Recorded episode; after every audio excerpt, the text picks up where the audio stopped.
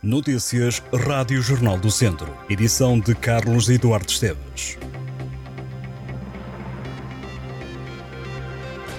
O sol vai brilhar, mas vai ficar muito frio na região de Viseu. Esta sexta-feira já se nota a descida da temperatura e no fim de semana os termómetros vão continuar a apontar para tempo frio e as temperaturas vão descer ainda mais. Para este sábado e domingo estão previstas temperaturas negativas no distrito, mudanças só no início da semana. Viseu pode contar esta sexta-feira com céu relativamente nublado ao longo do dia. Para hoje o IPMA prevê temperaturas oscilar entre os 2 e os 10 graus. O sol brilhará amanhã, sábado, mas a temperatura mínima vai ser de 2 graus negativos. No domingo, muito ligeira a subida para o grau negativo de mínima. Penedono será o conselho com temperatura mínima mais baixa no distrito. No sábado, as previsões apontam para 6 graus negativos. Para a próxima semana, as temperaturas voltam a aumentar. Próxima segunda-feira, a temperatura mínima em Viseu sobe para 4 graus. A Câmara de Viseu quer requalificar o espaço onde decorre a feira semanal. O Presidente da Câmara assume que a feira tem tido reparações pontuais, mas o objetivo da autarquia é fazer uma reparação estrutural. Fernando Ruas referiu que entre as obras está a pavimentação das vias e revelou que o projeto está feito e a obra será lançada durante este ano.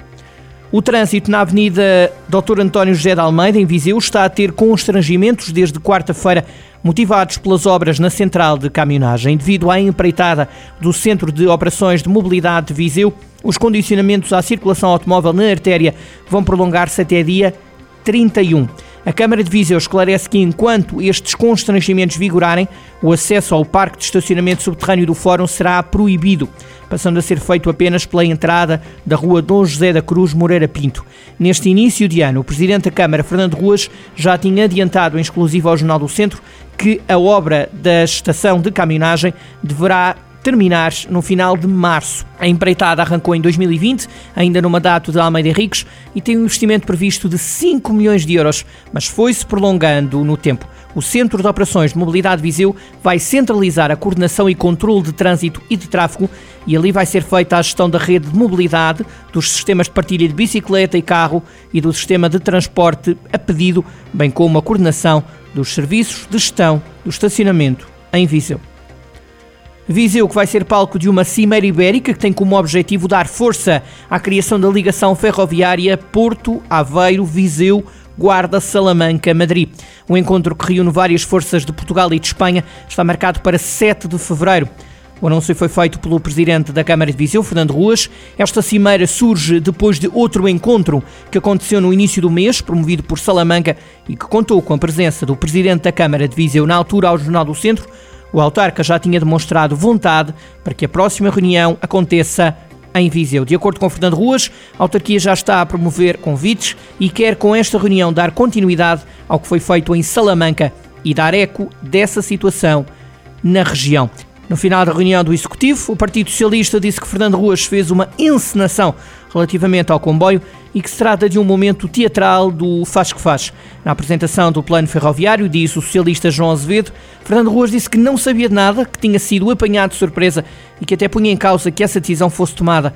João Azevedo defende que esta é uma encenação do Faz que Faz. O também deputado eleito pelo Círculo de Viseu na Assembleia da República acrescenta que percebe-se agora o porquê da importância da requalificação da linha da Beira Alta. Já sobre o encontro em Salamanca, João Azevedo diz que espera que seja mais um supletivo para acontecer aquilo que tem que acontecer, acrescentando que é preciso dizer a verdade. E a verdade é que o que aconteceu nada tem a ver com este presidente, com este executivo, nem com a Câmara de Viseu. Para o vereador do PS, tudo foi decidido em abril de 2016. Depois de três subidas à divisão de honra conseguidas pelo Voselenses, o treinador do Carvalhais, Simão Russo, quer repetir o feito no clube vizinho. A equipa do Conselho de São Pedro do Sul já garantiu a liderança do Grupo Centro da primeira divisão distrital a duas jornadas do fim, com 36 pontos somados ao cabo de 14 jornadas. O clube sampedrense será um dos oito que vai lutar pela subida à divisão de honra. Quando questionado sobre como conseguiu pôr a equipa a ganhar 12 dos 14 jogos que fez, Simão Russo garante que o segredo assentou em dois pilares: compromisso e trabalho. O técnico assume que a preparação da época não foi fácil, porque o clube desceu divisão e alguns jogadores optaram por outras equipas. Alcançado que está o objetivo, o primeiro objetivo, o de lutar pela subida, Simão Russo promete um Carvalhais à procura de ser feliz. O técnico tem no currículo três subidas à divisão de honra como treinador, agora quer a quarta, um testemunho para ler em jornaldocentro.pt. A equipa do Repesenses começa fora e termina também longe de Repeses, a luta pela subida à primeira divisão de juvenis. Quis o sorteio que a equipa viziense iniciasse o trajeto nos Açores, frente ao Rabo de Peixe, a 28 de janeiro. Segue-se uma recepção à Alverca e uma ida a Lisboa para defrontar o Benfica B. A quarta jornada é novamente fora de casa, contra o Real. A primeira volta encerra com um jogo em Repeses frente ao Loletano. Na segunda volta, o percurso inverte-se e a equipa de Repeses tem a última jornada marcada para o Algarve contra a formação de Lolé. O Repesenses ficou na Série Sul, há mais uma série, e só os primeiros classificados de cada série sobem à primeira divisão. O trajeto do Repesenses está ao detalhe em jornaldocentro.pt.